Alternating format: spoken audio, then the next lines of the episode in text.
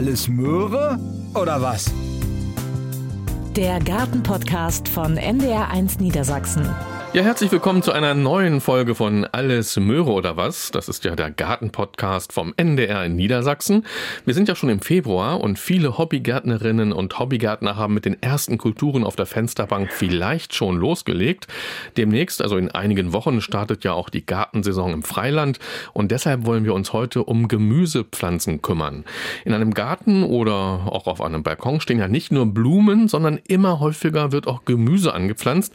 Es gibt einen richtig richtigen Trend dahin, sich ein wenig mit leckerem Gemüse selbst zu versorgen. Und damit das gut gelingt, setzen viele Hobbygärtnerinnen und Hobbygärtner auf eine Mischkultur. Es gibt nämlich Gemüsearten, die sehr gut miteinander harmonieren, sich gegenseitig helfen, Schädlinge abzuwehren und gesund zu bleiben. Und es gibt auf der anderen Seite auch Gemüsepflanzen, die gar nicht gut zueinander passen. Bei mir ist Claudia Heger, Diplombiologin und Gartenfreundin.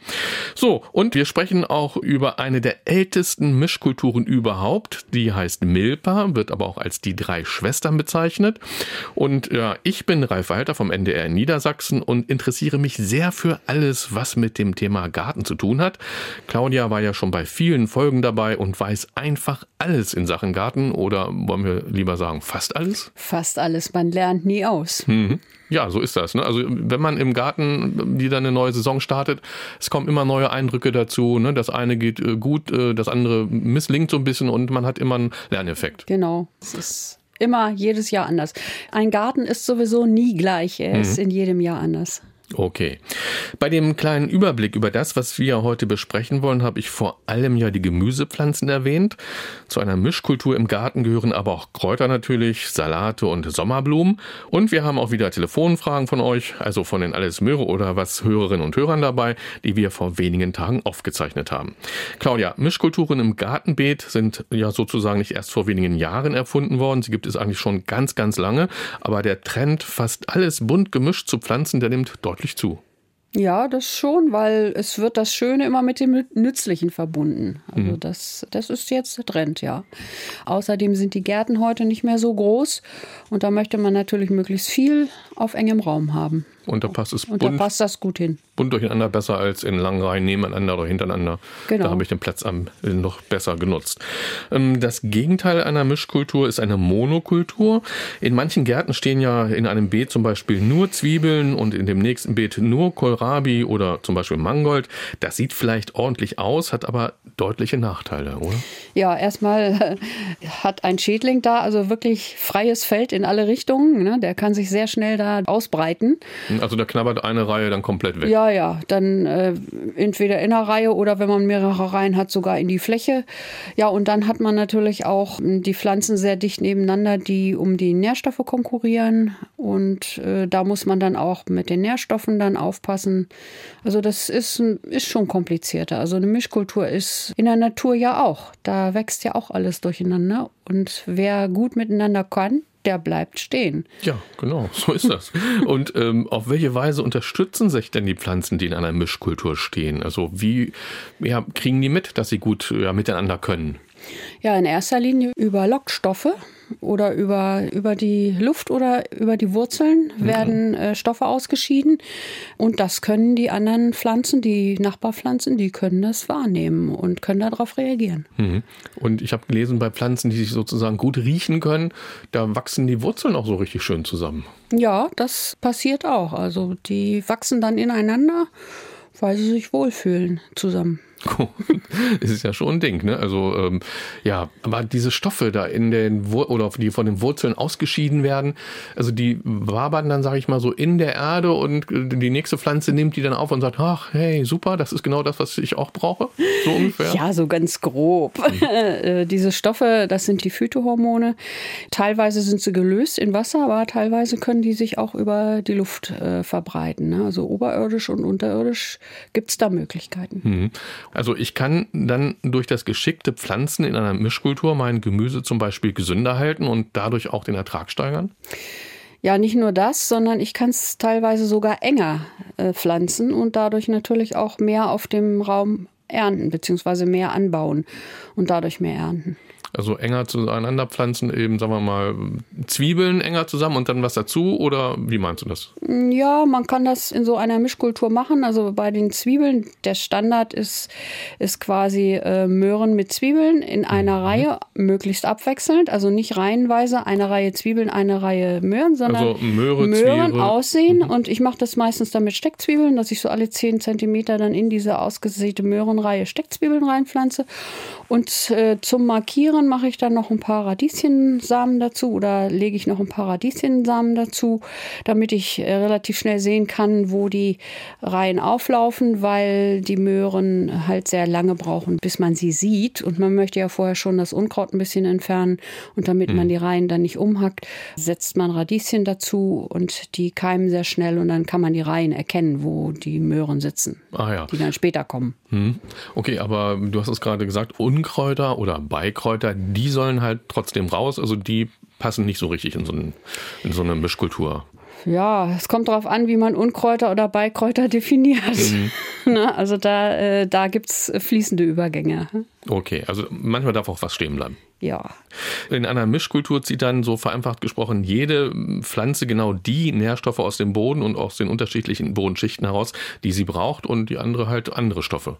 Ja, also jeder nach seinem Bedarf und äh, man richtet das so ein, dass man halt Pflanzen, die die gleichen Bedürfnisse haben, nicht direkt nebeneinander pflanzt. Ah ja, also die, okay. man, die, kommen dann ein bisschen weiter auseinander, kommt was anderes dazwischen. Mhm.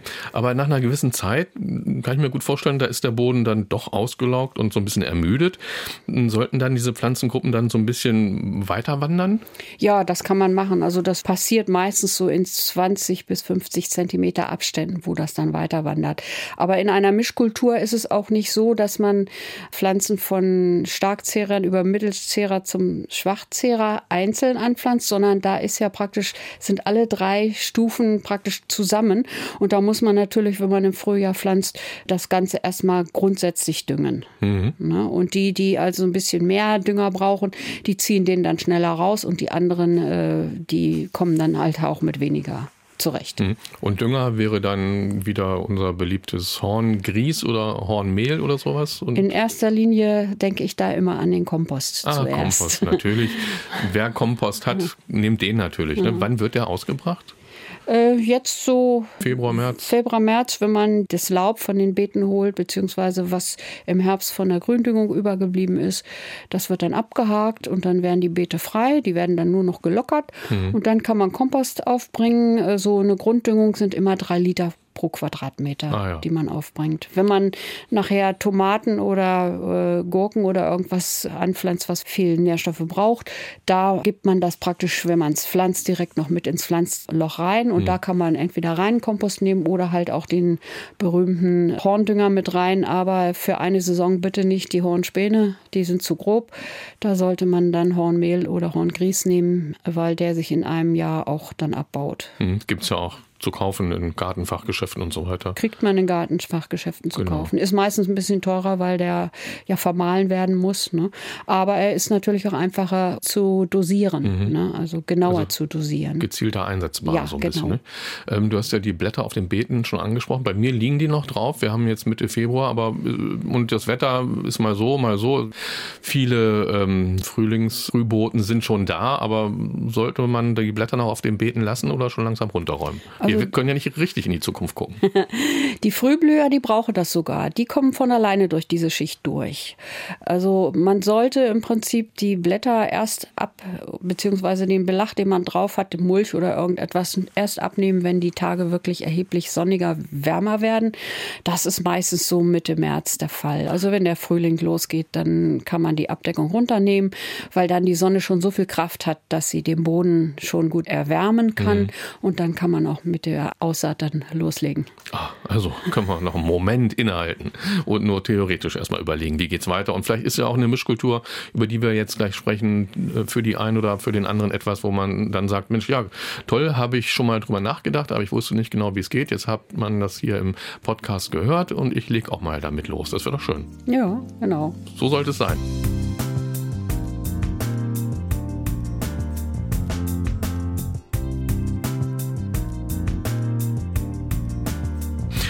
Und nun hören wir wieder ja, Fragen von euch, die uns vor wenigen Tagen am Telefon erreicht haben.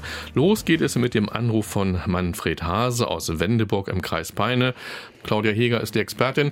Was ist deine Frage? Ich habe bei uns Giersch im Garten und diese Gierschpflanzen, die weißen Wurzeln, die kriegt man nicht weg.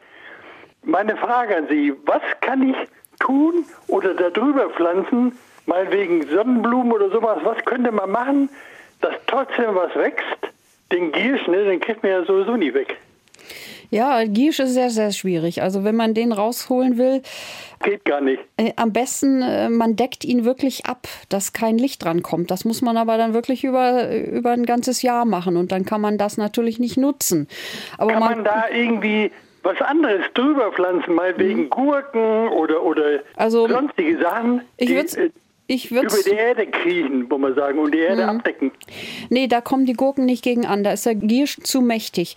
Man ja. könnte äh, die Fläche jetzt zum Beispiel mit, einer, äh, mit einem schwarzen Mulch abdecken ja. und dann äh, quasi in die Flächen so Schlitze reinarbeiten, mhm. reinschneiden mhm. und dann ja. da was reinpflanzen. Und dann ist der Giersch praktisch unter der Folie und kann äh, dadurch, dass er kein Licht kriegt, nicht wachsen.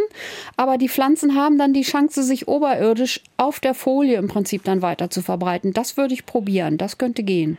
Hm, das war die erste Frage. Dann habe ich hier, mhm. ich habe Oleanderpflanzen, Kübelpflanzen und da habe ich jedes Jahr den Ärger, dass kleine Mini-Ameisen, die ganz kleinen Dinger, die kleinsten, die kriechen von unten durch die Löcher, die Ablauflöcher, wo das Gießwasser rauslaufen kann, da kriechen die rein und setzen sich in der inneren Wandung von diesen Kübeln und legen alles voller Eier. Wenn man das offen macht mal, das ist alles weiß mit kleinen Ameiseneiern und so. Und da hat es immer geheißen, man sollte Backpulver und sowas reinmachen. Das habe ich auch schon gemacht. Gibt es da irgendwie eine Möglichkeit, um dem Herr zu werden? Das ist sehr schwierig. Es kommt immer darauf an, wo der Kübel steht.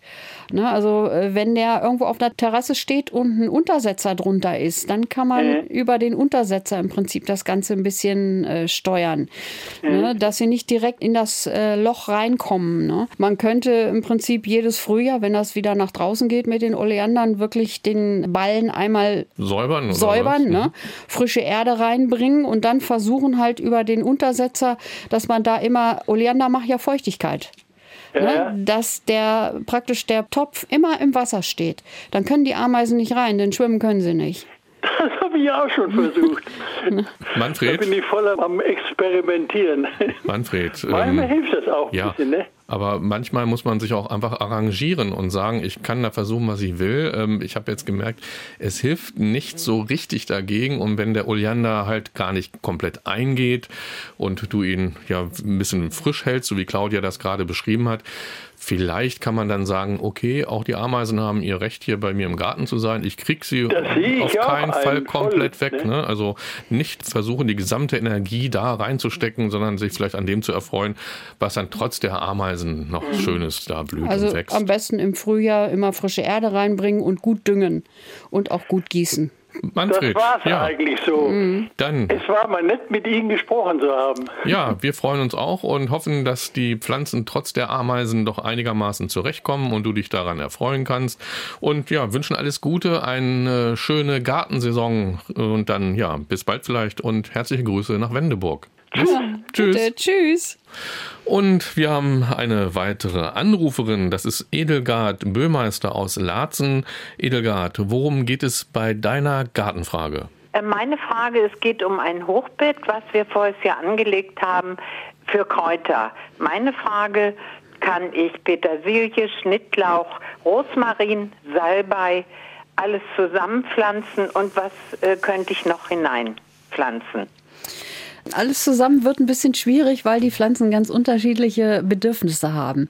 Ach so. Ähm, also Petersilie ist okay, die braucht viel Nährstoffe, genauso wie Schnittlauch. Die hm. kommt im Hochbeet sehr gut. Allerdings Salbei und Rosmarin, das sind eigentlich Magerspezialisten, die sehr wenig Nährstoffe nur brauchen und auch hm. sehr trocken das haben wollen. Und das hm. ist im Hochbeet dann nicht so günstig. Also im Hochbeet würde ich nur so die klassischen Küchenkräuter, die wir so so aus, aus der ja. Küche von früher kennen, also äh, Dill und Petersilie und Schnittlauch, Schnittlauch. sowas. Das würde ich im Hochbeet anpflanzen. Ja. Ähm, und das andere, das sind eher so Sachen für eine Kräuterspirale, die gerne oder an einer Trockenmauer, mhm. ne, die also wirklich gerne trocken und voll sonnig stehen möchten. Ja, möchten und, und, nicht so viel. Nährstoffe haben wollen. Ja, dann werde ich das machen, denn ich habe vorher Jahr wenig Glück gehabt. Also Salbei wurde überhaupt nicht und der Rosmarin sah auch mickrig aus, obwohl man dem ja nachsagt, der ist pflegeleicht. Ja, das Problem ist wahrscheinlich die Überversorgung mhm, mit Nährstoffen genau. gewesen. Ne? Das wird es sein. Und so ein Hochbeet ist ja im Prinzip äh, fast ein Kompost, ne? also ein ja, geschichteter ja, Kompost. Ne? Natürlich. Ne? Mhm. Also Edelgard, wenn ich mich da auch noch mal kurz einklinken darf, ja. man sollte immer überlegen, wo kommen denn diese Pflanzen eigentlich ursprünglich mal her, also die Kräuter. Und wenn man ja. sich das vor Augen hält, dann weiß man ja, ne, wie da die Verhältnisse sind. Und wenn man das versucht im Garten so ein bisschen nachzugestalten oder jetzt bei deinem, ähm, was du jetzt da Rosmarin dir überlegt hast, vielleicht in einem Kübel neben dem Hochbeet und da etwas magere Erde reinsetzen und so so weiter, dann kommt der Rosmarin vielleicht besser zur Geltung. Mhm. Und nicht Gut, so viel gießen. Ich äh, folge gerne Ihre Ratschläge. Ich werde es dieses Jahr ausprobieren. Gut. Und gibt es denn in einem äh, Garten jetzt, ich sag mal in Anführungsstrichen, nur ein Hochbeet oder gibt es auch noch andere Bereiche? Nein, es gibt nur ein Hochbeet. Ich bin schon älter und äh, der Garten wird mir einfach zu viel und deshalb hat mein Mann mir vor Jahr ein Hochbeet mhm. gebaut und äh, das haben wir angelegt. Mhm. Ja, ist doch toll. Du kannst es ja auch mal mit einem Hochbeet probieren, wo man nur Erde einfüllt und da vielleicht auch speziell speziell ein kleineres, speziell halt magere Erde einfüllt, wo, wo ja. halt nicht so viel Nährstoffe drin sind. Und ja. da kann man dann schön dann Rosmarin und Salbei und solche Sachen einpflanzen. Wie, was ist mit Salat, also dieser normale Kopfsalat? Der mag es auch nicht so nährstoffreich. So. Also da wäre ich auch ein bisschen vorsichtig. Also wenn, wenn das Hochbeet letztes Jahr geschichtet wurde und ja. es schon jetzt abgesackt ist, im zweiten Jahr geht das mit dem Salat. Aber wenn der Kompost ganz frisch aufgeschichtet mhm. ist, dann sollte man erstmal keine äh, Salat und Kräuter und sowas reinnehmen, weil das noch zu nährstoffreich ist. Nach dem ersten also Jahr ist mich. ja nach dem ersten Jahr ist meistens schon ja. äh, ein bisschen Nährstoff raus. Ich werde den Rat befolgen. Ich bin leider ein vollkommener Laie, was Gemüse, Kräuter angeht. Aber ich werde das befolgen und werde sehen, was daraus kommt. Ja, ich denke, es wird was Gutes dabei rauskommen. Ich denke. ja. Edelgard, dann vielen Dank für deinen Anruf und ja, ja, viel Glück im Garten und im, auch im Hochbeet natürlich und ganz herzliche Grüße nach Laatzen. Ja, danke und ebenso zurück. Ja, ja. tschüss. Und alles Gute. Ja. Tschüss. tschüss.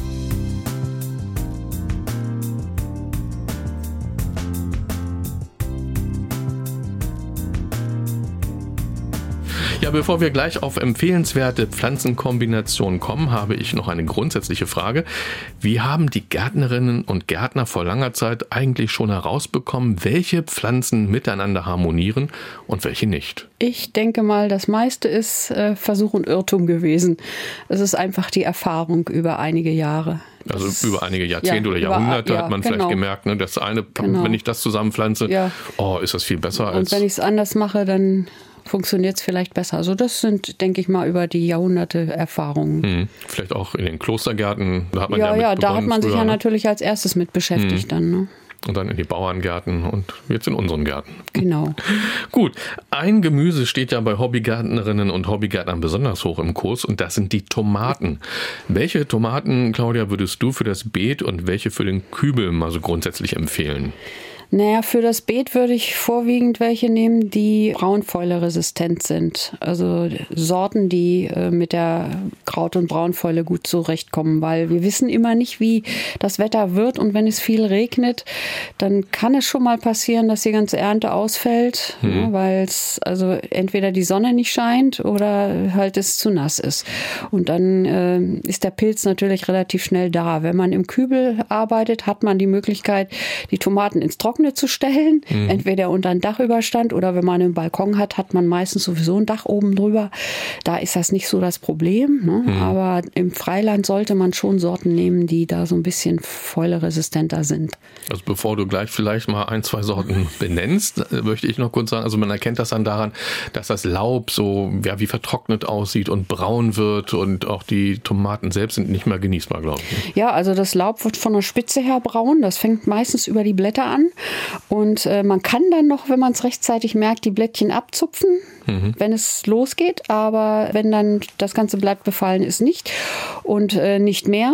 Wenn dann die Fäule in die Tomaten geht, dann kann man die Tomaten nicht mehr essen. Die sind dann braun und die mhm. schmecken nicht mehr und die sind dann wirklich, da ist die Ernte dann wirklich total schaden. Also in Restmüll, nicht auf den Kompost ja. natürlich. Na, auf keinen Fall, weil mhm. das ist ein Pilz und Pilze bilden Sporen und Sporen sind sehr widerstandsfähig und die überdauern auch einen harten Winter. Mhm. Die sind im nächsten Jahr dann wieder da. Okay, dann jetzt ein, zwei Sortenempfehlungen. Piccolino vielleicht. ist so die Standardsorte, die ganz gut. Descher ist eine etwas längliche Tomate, die ist auch sehr gut. Also es gibt sehr viele fäuleresistente Tomaten, vorwiegend die F1-Hybride. Okay. Ne, die sind also wirklich gut äh, fäuleresistent. Und natürlich die äh, Wildtomaten, mhm.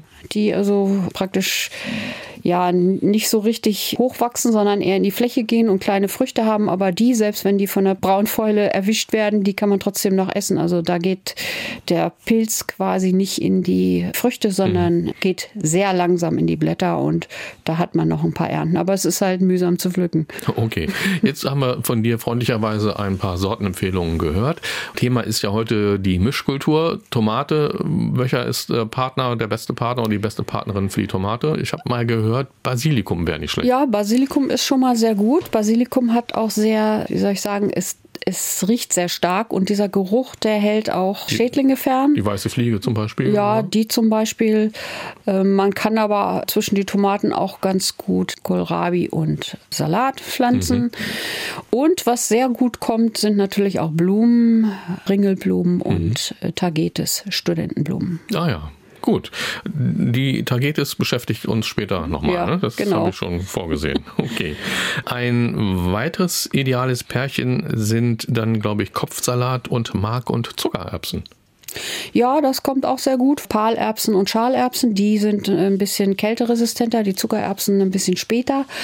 Und äh, die kann man schon sehr gut dann mit Salat kombinieren, weil Salat auch sehr früh hm. schon ins Beet kann. Und äh, das ist ein gutes Pärchen, ja.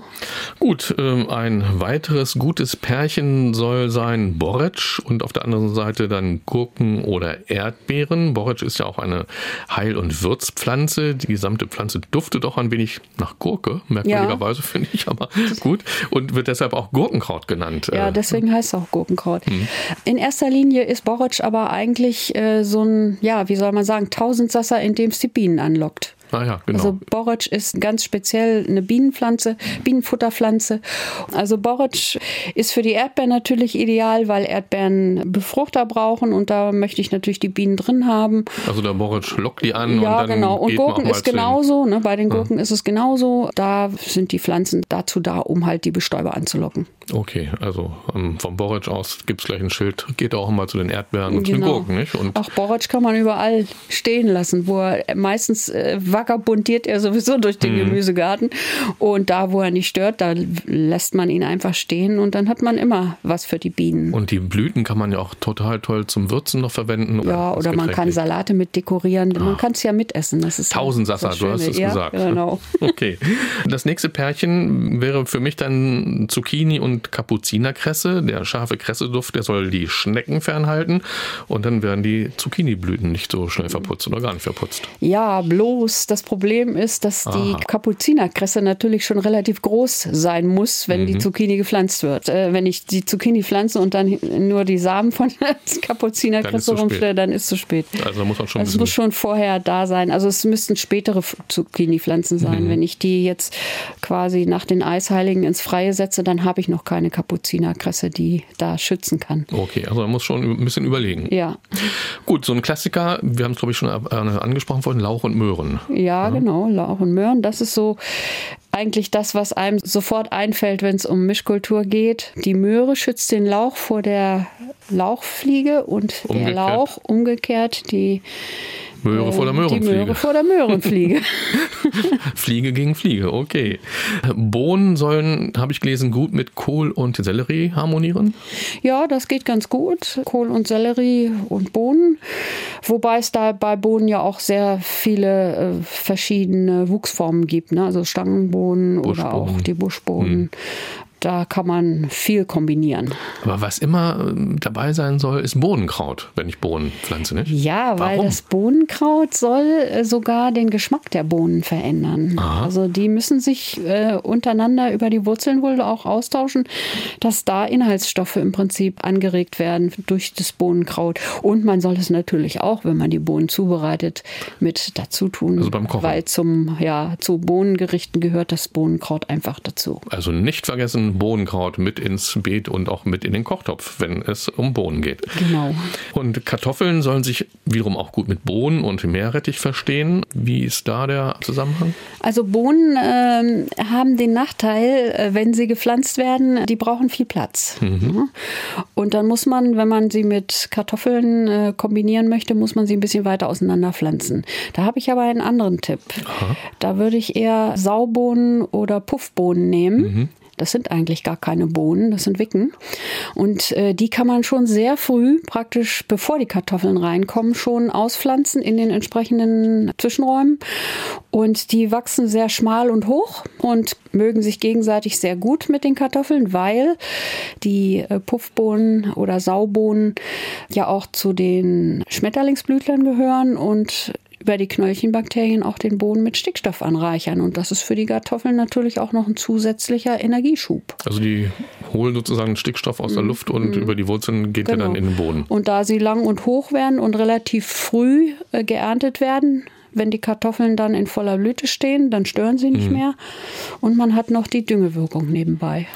Gut, gucken wir nochmal auf die Erdbeeren. Die freuen sich in Anführungsstrichen, habe ich gelesen, über Buschbohnen, Lauch und Knoblauch in ihrer Nähe.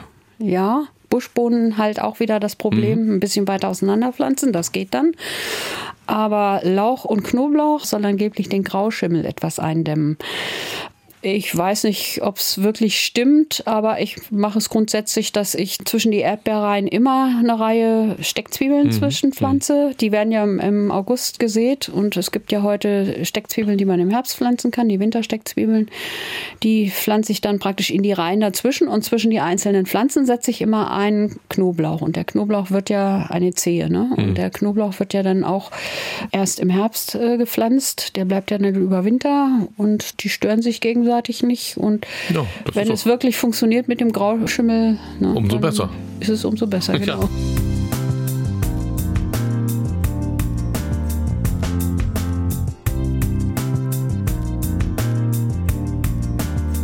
Claudia, bislang waren das ja vor allem unterschiedliche Gemüsearten, die wir besprochen haben, die gut zueinander passen. Ja, wir dürfen natürlich nicht die Blumen vergessen, die unbedingt auch mit in ein Gemüsebeet sollten. Da fällt mir natürlich sofort, Tagetes hatten wir ja schon mal, ne? Tagetes oder Studentenblume ein. Ähm, die Tagetes hat ja einen ganz besonderen Duft. Ist der dafür verantwortlich, dass die Tagetes Kohlfliegen abschreckt?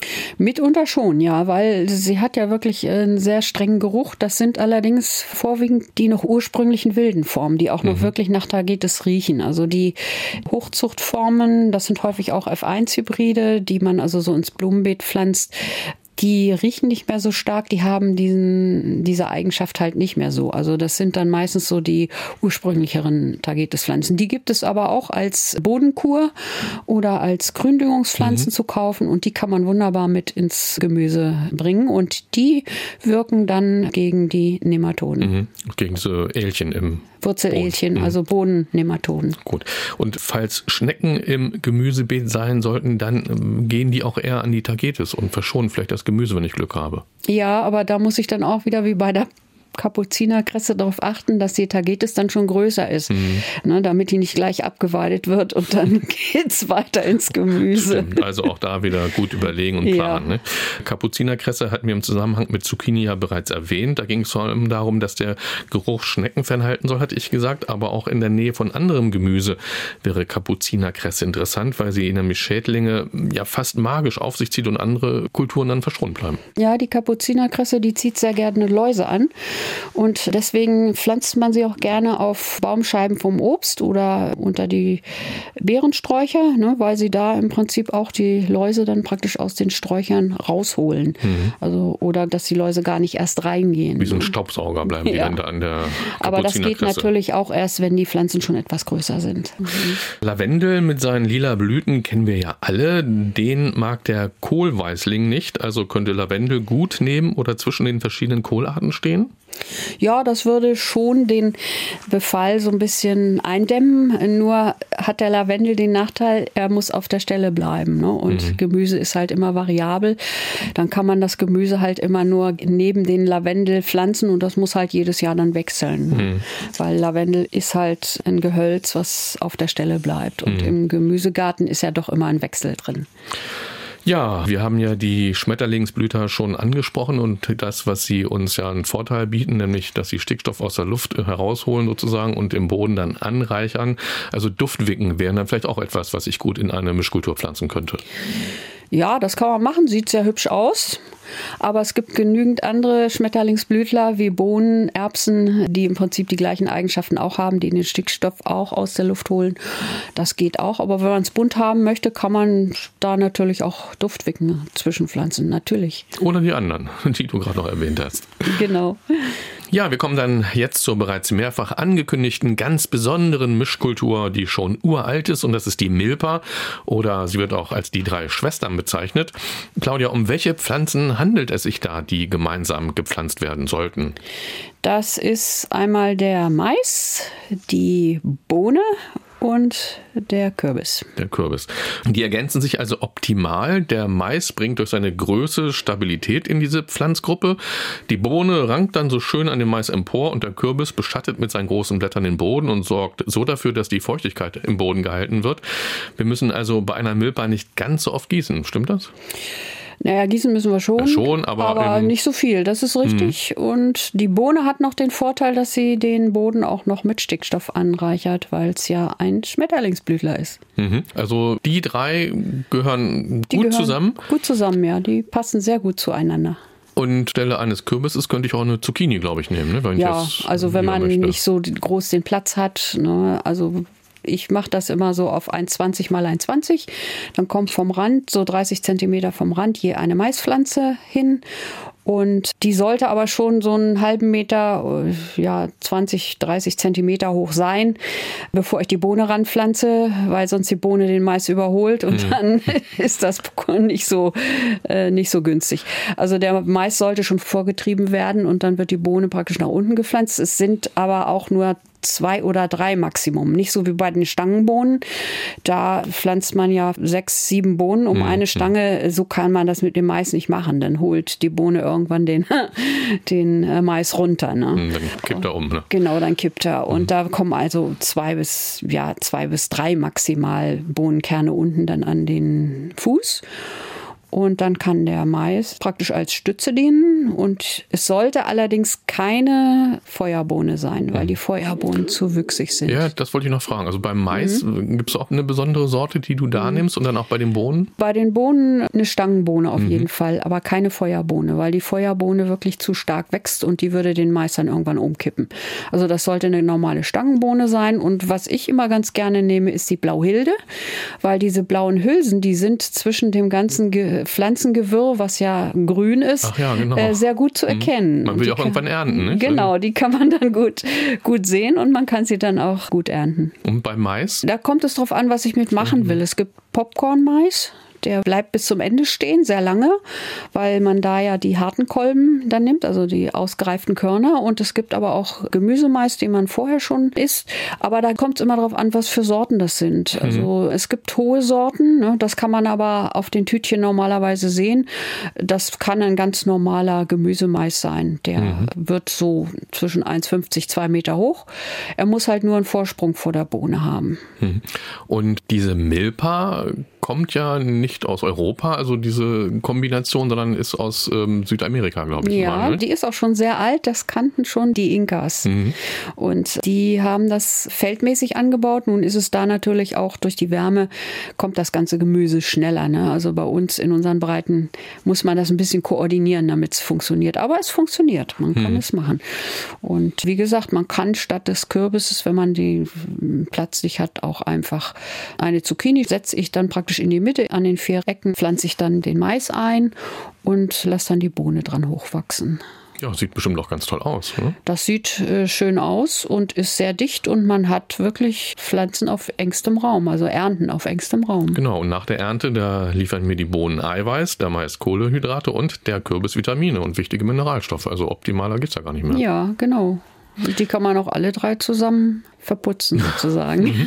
Und der Boden, haben diese drei Pflanzen besondere Ansprüche an den Boden oder wachsen die überall einigermaßen? Naja, der Mais ist eher in der Fläche, also ein Flachwurzler. Die Bohne und der Kürbis gehen eher in die Tiefe, also die stören sich da gegenseitig mhm. schon mal nicht. Und bei der Bohne ist es halt auch noch so, dass die Knöllchenbakterien über den Luftstickstoff noch Nährstoffe in den Boden mhm. eintragen können. Und wir gucken ja auch immer gerne auf die Balkongärtnerinnen und Balkongärtner. Wenn da jetzt jemand sagt, oh, Mensch, Milpa, das wäre auch was für mich. Also in so einem kleinen Kübel geht es ja nicht, das müsste dann schon etwas größerer sein, aber grundsätzlich würde es funktionieren. Das geht schon, aber man muss sich dann schon eher mal mit einem Maurerkübel auseinandersetzen. Mhm. Also da reichen 20, 30 Liter Erde nicht aus, da sollte man schon so bei 50, 60 Liter sein. Entweder man nimmt einen viereckigen Kübel, da sind meistens so 60 Liter drin und äh, da setzt man dann höchstens zwei Maispflanzen und eine Zucchini rein mhm. und äh, an die zwei Maispflanzen dann halt zwei, drei Bohnen. Das geht auch. Und dann schön in Richtung Süden sollte der Balkon genau, ausgerichtet sein. Dann in die Sonne. Das sind alles Pflanzen, die gerne Sonne mögen. Oh, herrlich. Und dann sitzt man da selbst noch im Schatten der Pflanzen vielleicht. genau. Dazu muss Zentimeter. der Balkon allerdings auch ein bisschen größer sein. Ja, aber genau. Aber es funktioniert natürlich. Gut. Also Milpa oder die drei Schwestern. Super interessant finde ich. Könnt ihr gerne mal ausprobieren. Und natürlich auch die anderen Mischkulturen, über die wir gesprochen haben. Vielleicht kombiniert ihr aber auch noch ganz andere Pflanzen untereinander und es klappt im Garten oder auf dem Balkon ist ja ganz vieles möglich. Einfach mal versuchen und ja, vielleicht sprechen wir in einem Jahr nochmal drüber. Dann meldet euch und sagt uns, was ihr da erreicht habt, was geklappt hat und was nicht geklappt hat. Und wenn euch diese Folge von Alles Möhre oder was gefallen hat, dann abonniert uns doch bitte. Das kostet nichts und ihr verpasst im Gegenzug keine neue Folge. In die bereits bestehenden Folgen könnt ihr natürlich auch gerne reinhören. Die findet ihr in der ARD Audiothek, in den bekannten Podcast-Plattformen und direkt auch bei uns auf ndr.de-ndr1 Niedersachsen-podcasts. Und die passende Antwort auf, ich möchte fast ja alle Gartenfragen sagen, findet ihr auf der Seite ndr.de-garten. Und damit sind wir auch am Ende dieser Ausgabe angekommen. Mir hat es mit dir, Claudia, wieder viel Spaß gemacht. Ich habe eine Menge gelernt und bedanke mich dafür. Ja, bitteschön. Mir macht es auch immer viel Spaß. Wunderbar. Also, wir beide, die Gartenfreundin und Diplombiologin Claudia Heger und Ralf Walter vom NDR in Niedersachsen, grüßen ganz herzlich den immer größer werdenden Alles Möhre oder was Kreis in der ganzen Welt. Und wie immer wünschen wir euch allen am Ende viel Glück und Erfolg im Garten oder beim Gärtnern auf dem Balkon und schaltet gerne wieder ein, wenn es heißt Alles Möhre oder was? Der Gartenpodcast von NDR1 Niedersachsen.